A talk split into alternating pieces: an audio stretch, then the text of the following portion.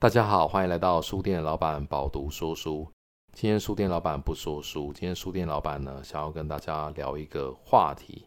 这个主题呢，是关于台湾人的小聪明。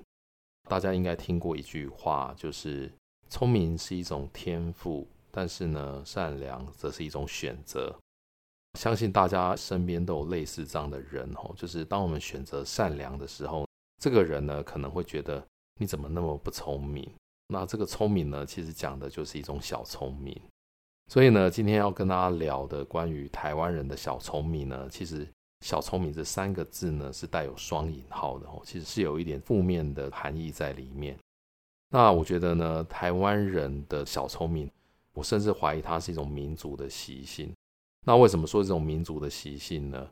不晓得大家知不知道，大概台湾在十多年前呢，非常流行出国留学的这个风气，那个时候的留学生呢，其实比现在台湾的留学生要多好几倍哦。在那个时候呢，留学生之间其实都会交流一些在海外生活的一些小聪明。类似这种小聪明呢，其实不太正面。它包含第一个，他会说：“诶，你知道欧美留学，如果你要去车站或地铁搭车的时候，因为很多欧美国家的车站他们都不设验票闸门的。”所以呢，其实你到这些地方搭车的话，是可以不用买票的。意思就是说，你就直接进去坐车就对了。如果你在车上遇到车长呢，他要查票的时候，你只要暂时躲起来哦，比方说躲到列车上的洗手间，就像电影上面演的这样子。然后等到查票的人过了之后，你再出来，就可以免费搭车了。甚至呢，也有流传其他的这种。类似占便宜的方式，比方说很多国外的留学生，他可能学成快要毕业归国了，那他们会用一种方法，什么方法呢？就是在毕业前，你可以去手机的通讯行办新的手机。大家知道哈，就是办手机的时候呢，通常有一种资费方案的搭配，比方说绑三年的合约，那你知道三年每个月缴多少钱呢？就可以免费获得一个手机。问题就来了。快毕业之前呢，去申办新的手机，其实打着一个想法，就是我先办了这个手机之后呢，我只要在当地缴了第一期的费用之后，他学成归国，就直接回到台湾来了。回到台湾来之后呢，美国的电信公司他寄的第二期账单，他也找不到你的人了，所以你也不用缴了。所以呢，很多这个留学生也类似用这样子的方式，在毕业前办了很多只手机。人就回到台湾来了，理所当然的办了很多事手机，拿回台湾来就拿去卖嘛。因为这样子呢，美国的电信公司必须要吸收很大的成本，等于说这些人呢办了手机之后就找不到他们付钱了，所以承受了相当大的损失。哦，那但这个留学生回来台湾他就开心了，因为我拿了好几只手机从美国带回来台湾哦，他只要把它卖掉，他就可以赚到一大笔钱。诸如此类的哦，还有类似，比方说你要毕业之前啊，你也可以去美国的好事多啊，把你在美国生活啊好事多购买的家电啊，在你毕业之前都可以去退货，把钱给退回来，所以你等于可以免费用一两年在好事多购买的这些生活用品啊或家电等等的，然后你再去退钱就可以了。类似像这样子留学生之间的口耳相传小聪明的技巧呢，其实在美国呢，造成当地包含电信业者啊，或者是像好事多这样子业者非常大的损失哦。所以大家知道后来其实这些电信业者也学聪明了哦，就是只要是留学生要去办手机的时候呢，都会检验的相当严格哦，有些甚至就直接拒绝了留学生呢在美国去申办手机这件事情。类似这样的小聪明呢，其实书店老板还可以举一个例子哦。印象中是在去年看到一个新闻，就是有一个车主他把车子呢停在台北市的收费停车场，好像是有几个月的时间。他要把这个车子取出来的时候呢，发觉这个停车费真是太贵了哦。印象中呢应该是五位数哦，因为停了很久，可能要花几万块才能够把车子呢从停车场开出来。那显然呢，这个车主他又发挥了他一个小聪明哦，他不想要缴这么高的费用，他做了一个什么样的小聪明呢？他请他的朋友从外面开一部车进来，然后呢，他跟朋友拿他这一部刚开进来的车子的停车的代币呢去缴费，缴完费用之后，就拿着这个缴完费的代币，开着他停了几个月的车子呢，出去停车场。出了停车场之后呢，可能只要缴一个半个小时或一个小时的费用，他就可以开出去了。大家可能会疑问哦，就是那他的这个朋友的车子进来，把代币给了他之后，那他朋友的车要怎么出停车场呢？后来呢，他就跟他这个朋友说：“你只要跟这个停车场的服务管理人员说呢，你的代币不小心遗失了，只要付这个代币的工本费两百块，你就可以把你的车子开出去了。”所以呢，他的朋友照他的建议，就直接用这样的方式呢，缴了一个停车代币的工本费，也把车子开出去了。所以呢，他原本这台车停了几个月的时间，跟着刚进来这一台车，可能总共只花了两百五十块，就把这件事情搞定了。后来这两个人呢，以为神不知鬼不觉的省下了一大笔钱，其实不然哈。后来呢，这个停车场发觉，哎，这个状况好像有点异常，就去调阅了停车场的监视器，再加上停车代币的比对，哈，就发觉原来这两个人是这样子把车子给开出去了。后来这个停车场呢，当然是报警处理，去把这两个人给抓起来。所以呢，新闻也才会披露类似这样子的事件。更有趣的点是，当这个新闻披露出来之后呢，看到网络上面很多人的讨论，才知道说，原来这个方法在台湾民间已经流传已久。只是因为呢，这个车主他所欠下的停车费用实在是太高了哦，到达这个五位数以上。所以呢，停车场的人才决定不放过他，一定要报警处理。所以不晓得大家听到书店老板刚刚讲的这些关于台湾人的小聪明呢，现在心里面有什么样的感受？哈，书店老板必须坦诚的讲哦，我觉得像刚刚提到停车场停很久出来这个例子呢，我还真的觉得他还真是有一点聪明。但是这个小聪明呢，真的是完全用错了地方，而且呢，这样子的做法其实完全是犯法的。讲到刚刚停车这个案例哦，其实书店老板自己也有一些亲身的经验分享，一样也是感慨台湾人呢常常都把小聪明用错地方。书店老板的亲身经历哦，因为我们家的公司它的地下停车场是半机械式的，所以呢，每次书店老板开车要到公司停的时候呢，常常会遇到一些很挣扎的事情。主要就是因为这个停车场呢，它是半机械式的，所以在车子呢要入停车场，有的时候都会需要排队等候一下。尽管停车场前面是画了红线，但是呢，台湾人哦还是常常会有人呢临停在红线上面哦。那有时候可能是觉得临停一下下去买个东西啊，或者是有很多家长呢可能临停在那边等着要接小朋友之类的。这边要讲的有一次呢，书店老板要进到这个停车场的时候。因为这个路边呢有车子临停嘛，哦，那有车子临停的话，我们车子要排队进停车场，就只能够停在这个临停的车子旁边。临停的车子旁边呢，它就会被要排队进停车场的车子给包围住了。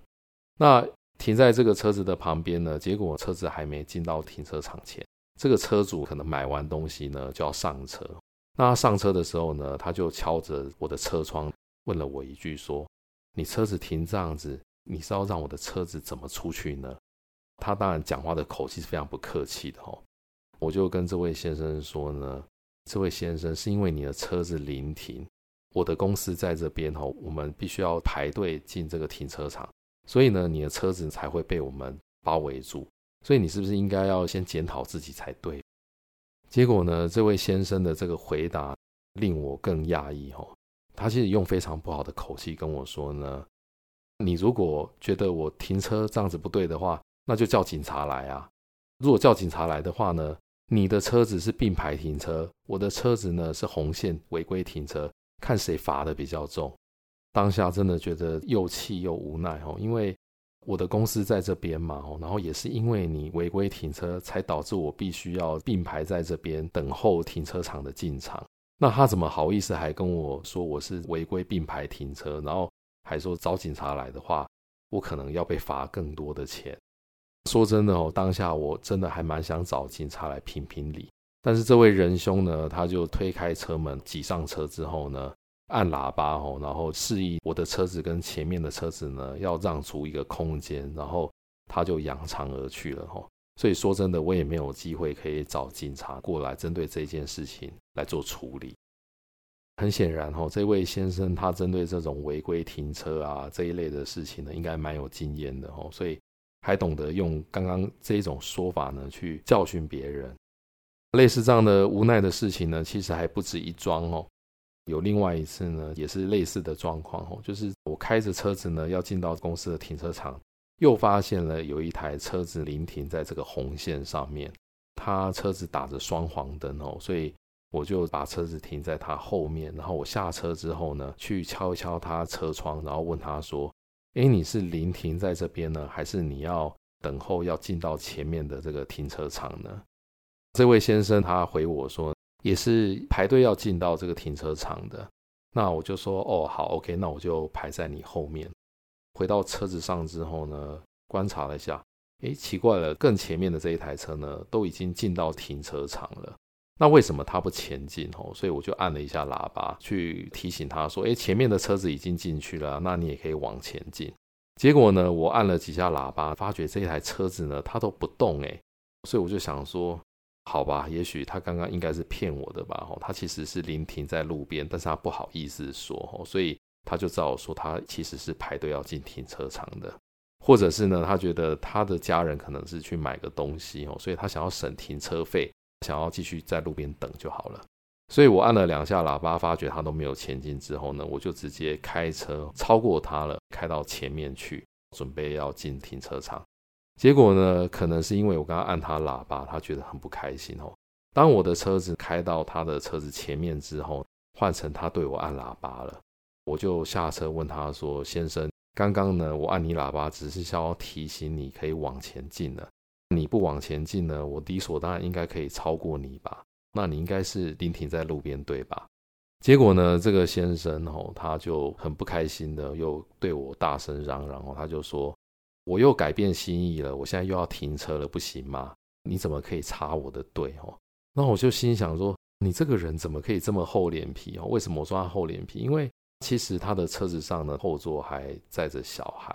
我就在想说，如果小孩子看着他的爸爸用这样子的方式在处理一件事情，甚至是有一点小聪明的在欺诈对方的话，我不晓得他要怎么教这个小孩，或者是这个小孩在这样子的耳濡目染之下长大会变得多歪这样子。那因为我看那个小孩在旁边哈，我也不想要再跟他多计较了哈。我就回到车上，然后我也不管他，我就直接开到停车场去停了。停完车之后呢，我就想说，嗯，我要再来看一看这一个人，他是不是真的想停车？也许我刚刚会不会是误会他了？结果呢，我停完车子之后呢，回到道路旁边哦去看，诶，他还停在那边耶。所以他刚刚按我喇叭，然后说他又改变心意，他要停车了。其实是在糊弄我哦，就是。他真的从头到尾只是想要临停在路边而已，他从来没有停车的意图。我本来想说，嗯，要不要再去跟这个人讲一下？但是我后来想一想啊，算了。第一个是他车上有小孩哦，跟他发生争执的话，可能也会吓到小孩。然后另外一个是想到这个人，他都可以这么样无耻的一直改变他的说法哦。其实秀才遇到兵，大概有理也说不清哦，也不用浪费时间跟这种人计较。类似像我刚刚提到的这两位仁兄呢，其实某种程度上都是仗着自己有点小聪明哦，然后脸皮够厚，而且不怕造成别人的困扰，可能用这样子的方式呢，已经使用了非常多次，要去占别人的便宜哦，而且甚至是造成别人的危险或一些公共的危险。说真的，类似这样子临停的问题呢，其实我后来也有去问我们负责公司楼下停车场的小哥。我问他说：“门口啊，常常有人临停哦，那你是不是应该可以去报警，请警察呢把这些人给赶走，或者是去取缔这些违规临停的？因为这些违规临停的车呢，停在路边，然后导致要进停车场的车子呢，必须得并排才能够进去哦。那这个并排的话，第一个容易造成交通的堵塞，另外一个也会造成后面的车子为了要闪避前面这边。”有可能造成并排的状况，甚至发生更多的交通危险。这个停车场的小哥跟我说呢，其实他已经有很多次呢报警，请交通警察来处理哦。但是这个交通警察来了一次呢，赶走一批车子之后，大概过没几分钟呢，就有另外一批车子过来停，甚至也有那一种，同样那些车子被警察赶走之后呢，绕了一圈又继续临停在路边。所以这个事情呢，其实真的是不胜其扰。那因为现在红线违规临停呢，其实已经不在可以直接录影检举的这个范围之内哦。所以说真的，就是说遇到这一种仗着有一点小聪明，还有很厚脸皮的这一种违规临停的人呢，还真的拿他有点没辙哦。后来书店老板想一想，其实这个问题也没有那么难以解决哦。为什么呢？因为其实现在都有很多类似科技执法的措施哦，所以。简单来说呢，你只要在这些违规临停非常严重的路段哦，甚至严重到堵塞交通，只要在这些路段的旁边呢，设置一些监视器哦。其实这个监视器很简单哦，它就是把这个影像呢直接传到，比方说交通大队，只要在交通大队这边呢，固定有人在尖峰时间或者是违规盛行的时间，直接透过录影的方式开罚，应该就可以了。那我不晓得为什么。这么简单的事情呢，其实我们的政府没有办法做到，所以让选择善良的民众呢，一直不断的遇到类似这样子的问题，然后真的有的时候会觉得造成很大的交通上面的危险。其实呢，我也曾经跟一些朋友讨论过这个问题，有些朋友他们有小孩嘛，那他们的确也是常常会遇到类似这样的问题，就是接送小孩的时间，很多家长开了车子就直接停在路边。那因为小孩下课的时间其实也不准时哦，所以很多家长也会觉得说，诶，那路边都不能停一下，是不是逼死人了？但是我说真的，我觉得法规怎么规定呢？其实就该怎么做。红线按照法规来说，就是不能够停车嘛。那你如果要接送小孩的话，其实很简单啊，你人到了，只要小孩子还没有出来的话，你其实就是开着车子再绕一圈回来就可以了。那你如果绕一圈回来，发觉小孩子还是还没有出来，那你就再绕第二圈，再绕第三圈。总之呢，不管怎么样都不应该违规临停，然后影响到大众用路人的安全。说到底，红线就是不能停车嘛，所以更正确的做法呢，应该是你也可以跟你小孩约定在有黄线的地方，就算黄线的地方稍微远一点，其实也无妨嘛，只不过是多走几步路的事情。所以我觉得这件事情呢，其实。大家应该要更有公德心的去把它给解决掉才对。说到台湾人的小聪明呢，我甚至觉得这个真的是一种特别的劣根性。举个例子哦，比方说台湾前一阵子很恶名昭彰的，就是有一点类似台湾是行人地狱的说法。大家不晓知不知道，其实欧美国家在二三十年前呢，一直都是优先礼让行人这样子的一个态度，但是。台湾在这二三十年来，其实一直没有办法跟上欧美国家的水准。大家有没有发觉哦？其实后来真的是靠着重罚跟这个政府加强取缔的方式，才让台湾呢渐渐摆脱行人地狱的恶名。所谓的重罚跟加强取缔哦，其实大家有没有发现，就是后来政府呢开始严厉执行，包含常常在很多路口，我们都可以看到警察在取缔不礼让行人这件事情。甚至呢，有包含很多人是透过手机录影检举的方式，类似这样子的方式呢，才能够让台湾人开始守法，开始尊重行人。那因为台湾人有太多的小聪明跟太喜欢钻漏洞，所以到后来我们政府甚至必须要规定说，在斑马线上面呢，你至少要相隔几个整木纹以上呢，才能算是礼让哦。你如果没有超过这个整木纹的数量的话呢，你就是违规。所以台湾人的劣根性导致我们的政府呢，常常必须要把法规呢定定到非常严格的地步，才能让人民守法。所以有的时候我都会觉得，台湾人呢其实教育水准越来越高，但是很多时候呢，我们必须要做到类似像这样的地步，真的是有点太悲哀了。那有的人可能会说，其实无法礼让行人跟什么小聪明可能没有关联，纯粹就是因为。台湾人个性太急或生活太匆忙，所以呢，开车的时候没有办法礼让哦，想要抢先一步过。但是呢，我很常观察，觉得事实好像又不是如此哦。怎么说呢？有的时候呢，很拥塞的时间，在车子停下来红灯等绿灯的时候呢，你有时候也会观察到，很常有发生一个状况，就是车子已经排得很长，但是呢，等到红灯变成绿灯的时候，前面的车子呢却不会马上起步。有时候呢，有些车子的车主可能是在滑手机吧，所以呢，绿灯了之后，可能都还要等后面的车子按前面的车子喇叭，前面的车子才会开始走。所以，如果真的很赶时间的话，怎么可能还有时间在那边滑手机，或者是不在意红灯变成绿灯了没？吼，还要后面的这个车子去提醒。类似这样的状况，其实常常发生哦。所以，有的时候呢，变成绿灯的时候，第一台车子没有马上走，然后呢，被按了喇叭之后才开始走，第二台开始走，第三台开始走，可能第四台呢，又因为在滑手机，又没有往前走。所以有的时候呢，类似这样的事情发生，光是一个红绿灯排在后面的车子呢，就要等非常的久，因为前面的车子呢，等于是要走不走的状况。然后有的时候按了喇叭，它开始走，还是用松开刹车，用油门滑行的这种状况哦，所以整个交通就会变得非常没有效率。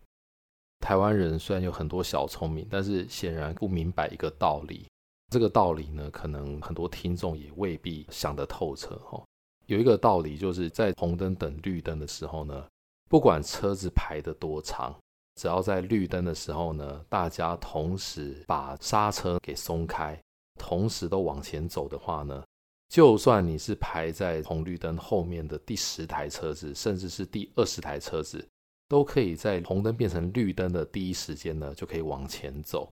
只不过呢，太少人明了这个道理哦，大家都是红灯变绿灯的时候呢。看到前面的车子呢，往前走一段，自己才会把刹车给松开往前走，所以是一台等一台，一台等一台的走。所以呢，当你用这样子的方式去行走的时候，排在后面的车子，你就要等很久的时间，你的车子才能够前进。所以大家再想一下，就是这么一件简单的事情，其实大家却做不到，大家会不会觉得很夸张呢？所以说真的，就是交通要不塞车的话，很简单，就是大家在开车的时候呢，要专注。然后红灯变成绿灯的时候呢，大家在第一时间都把刹车给松开，开始往前走，其实就可以走得非常的顺了。另外呢，像刚刚提到，就是很多人在等红绿灯的时候会分心划手机。哦，那分心滑手机，绿灯该走不走呢？除了影响交通效率以外呢，它其实也会导致大家对彼此的不信任感。这个不信任感呢，其实会形成很严重的问题。它除了会导致很多人开车没有耐心，吼，所谓的路怒症以外呢，也会让大家心浮气躁，喜欢按喇叭。另外呢，不信任是一个问题，对不对？我刚刚书店老板有提到，不晓得大家有没有经验哦，就是我们常常在网络上面会看到一些国外的影片。有些影片呢，拍到国外呢，有些地方它可能有小动物会过马路，经过的时候呢，驾驶呢，他们都会很耐心的把车子停在原地，等这些动物呢过完马路之后，大家再继续前进。不晓得大家有没有观察到类似这样的影片？其实你会发觉，就是国外的驾驶呢，他们都能够心平气和的把车子呢停在原地，等这些动物过马路，都不会鸣按喇叭按前面的这个车子。我觉得这个应该是有形成一个社会共识，就是如果前方的车子不动的话，一定是有不得不的理由，所以才会不前进。所以大家可以耐心的停下来，等到前面的状况排除之后再前进。可是呢，如果类似这样的事情发生在台湾，有太多的驾驶是因为心不在焉啊，或者是滑手机的关系，导致不前进，把后面的车子给堵住。所以台湾的驾驶会第一时间觉得前面的车子一定是在滑手机，所以呢，不前进就会开始按喇叭。其实说真的，它就是会导致一个缺乏互信的状况。那大家可能会想说，按喇叭大家彼此不信任的话，会造成什么问题呢？这会是大问题吗？难道不能按喇叭吗？但是呢，有的时候我们真的会发生一些很尴尬的状况，就是会觉得被后面的车子按喇叭按得非常的冤枉。比方说，像书店老板有一次呢，在等红灯的时候呢，是停在第一台车子的位置，然后也就是说我的前面是斑马线。结果呢，红灯变成绿灯的时候，刚好前面有一个年纪比较大的老太太在过马路，也许她的视线呢，她的眼睛状况也不是很好，所以呢，我看她在过马路是过得又慢，然后好像又一副看不清楚前面灯号的感觉。所以呢，理所当然，像这样子的状况的话，你一定要等到这个老太太呢完全过了马路之后呢，你再往前走，对不对？那当然有一种做法，就是可能老太太呢，她刚过马路中间的分隔岛，那因为分隔岛呢，我们可能可以 assume 说，绿灯的时候我们直接往前开，这个老太太呢，她可能就是在中间分隔岛的地方呢，可以暂停一下，等下一轮的红绿灯。但是我当下我其实没有往前开，因为我觉得我很怕我往前开之后呢，后面的车子如果也一起开，那这个老太太万一她视力真的有问题，又继续往前走的话呢，那他可能就会被车子撞到。所以我当下的想法就是，车子呢我就不往前开哦，就算绿灯呢，我就一样停留在原地，我就观察一下这个老太太有没有继续往前走，因为我想说，她如果往前走的话呢。我就把后面的车子挡住，让她可以好好的过完马路之后，我再往前开，或者是如果真的 unlucky 就是红灯又来了，那我就是再多等一轮就是了。结果因为我车子没有往前开哦，后面的车子呢就对我一直死命的按喇叭，他们可能以为我在滑手机吧。按喇叭的结果就会导致让我下一次再遇到类似状况的时候呢，就会有一点左右为难。就会心想，我到底是要先不走，保护前面这一个还没有过完马路的行人好，还是呢，我就直接先开走了哦？因为后面的一直在按喇叭哦，那我就赌前面这一个人呢，他会在中间的分隔岛先停下来，希望他不会被车子撞到。大家听到这边有没有觉得它有一点蝴蝶效应的感觉在里面呢？意思就是说，有的人他因为开车等红绿灯不专心滑手机。导致这个社会大家的驾驶之间呢，彼此是没有互信的，没有互信呢，会导致我刚刚讲的类似这样子的状况。大家在做选择的时候呢，会发生为难。那发生为难，最后的结果可能是生命的威胁。就是有些行动不便呢，或者是行动较慢的长者呢，他可能会因为类似这样的事情，会有生命的威胁，或者是导致大家没有办法。更有同理心的去对待马路上面的行人，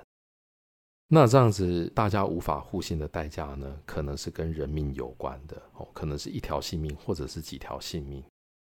类似像这样子驾驶或者是用路人呢，彼此之间缺乏互信的这种问题呢，其实在台湾一直一直不断的发生哦，包含像很多人可能也是跟小聪明有关哦，就是很多人开车呢是不想排队的，因为。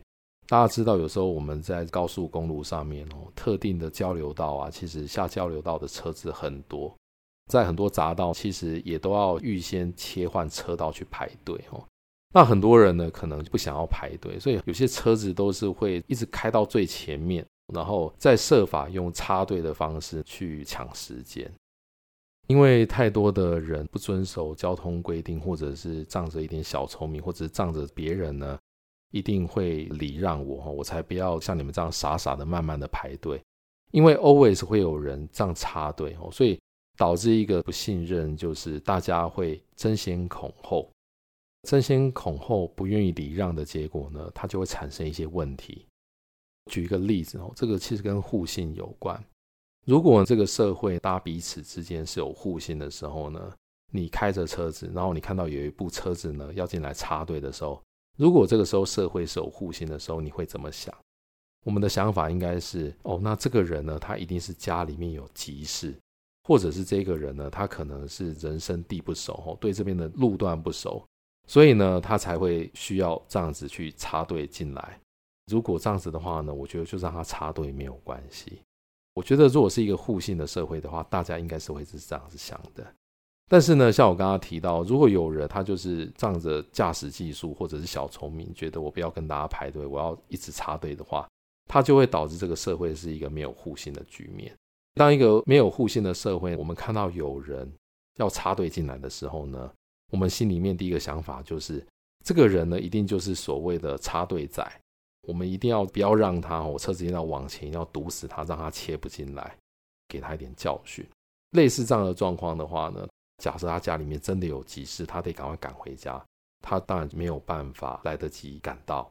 甚至他如果是人生地不熟呢，我们不让他插进来的话，他可能会导致这个很大的危险。为什么？因为有时候他插不进来的话，他可能会占到一个车道。那后面的车子如果车速很快的话呢，也有可能会导致很严重的危险。所以上个礼拜才有同事跟我讨论到这个问题哦，他问我说，如果你在开车的时候发觉旁边有人要插队要插进来的话，我会不会让他呢？哦，我回答，大部分的状况我都会让的哦，除非我可以百分之百的确认这个人呢，他就是故意不排队哦，刻意要插队的哦，否则我一般来说我都会礼让。原因是因为万一这个人的家里真的有急事呢，我觉得就让他先过吧哦。让他先过，其实也不会少一块肉嘛。所以，如果是你，你会怎么想呢？你会希望台湾是大家互信的社会，还是大家彼此怀疑对方是插队仔的社会呢？那你又希望自己成为哪一种人呢？所以呢，现在大家回想起刚刚书店老板的分享，大家有没有觉得，虽然听起来都是一些什么红线违规停车啊，或者是什么？开车划手机啊，或者是开车插队的这种小事啊，但是有没有想过，其实这些有可能背后是大家自觉有小聪明的这些小事呢？其实它会对我们的社会产生极大的影响。这个极大的影响呢，其实就是因为大家做了这些小聪明之后呢，造成了大家社会的彼此不信任感所导致。所以呢，书店老板在这边希望大家可以把这一集的节目呢分享给你身边，你可能觉得这个人有点小聪明啊，或这个人开车有一点不守规矩的朋友啊，请他们呢多听听哦，然后希望呢台湾人都可以变得越来越好，然后让台湾呢可以变成是一个友善互信的社会。那当然啦，你分享给他节目的时候呢，不要太直接哦，说这个，哎，麻烦你以后不要再小聪明了，还是麻烦你以后呢，开车不要再违规了。书店老板呢，真的很真心希望呢，未来台湾真的是可以更快变成一个非常文明的一个社会。以上呢，就是书店老板这一集的分享。书店老板饱读说书这个节目呢，是由 Pubu 电子书城独家赞助。那书店老板在这边真的还是要奉劝大家，可以多读一点书。书店老板真的有一个感觉哦，就是在书店老板的朋友里面呢，其实我觉得平常有在读书、多阅读的人呢，跟他聊起天来特别有内涵，在分享起事情起来呢，也特别的有共鸣。那我觉得呢，其实多看一点、多读一点书呢，真的对我们的。人生以及思考呢，有非常大的帮助。因为我觉得现在真的越来越多人的思考是非常的短线的。思考很短线的话呢，其实就会造成像书店老板前面分享的这些问题。因为当人思考很短视的话，其实呢，某种程度上他不晓得他在做的一些事情呢，所引起的危害呢，其实远比他想象来的大。所以书店老板在这边真的要鼓励大家，真的要多读书哦。希望大家呢可以一起没事多阅读，然后呢，不仅我们可以营造一个书香的社会呢，也可以让大家可以有更好的这个思考能力，让台湾变得更好。以上呢就是书店老板这一集的分享，我们下一集见。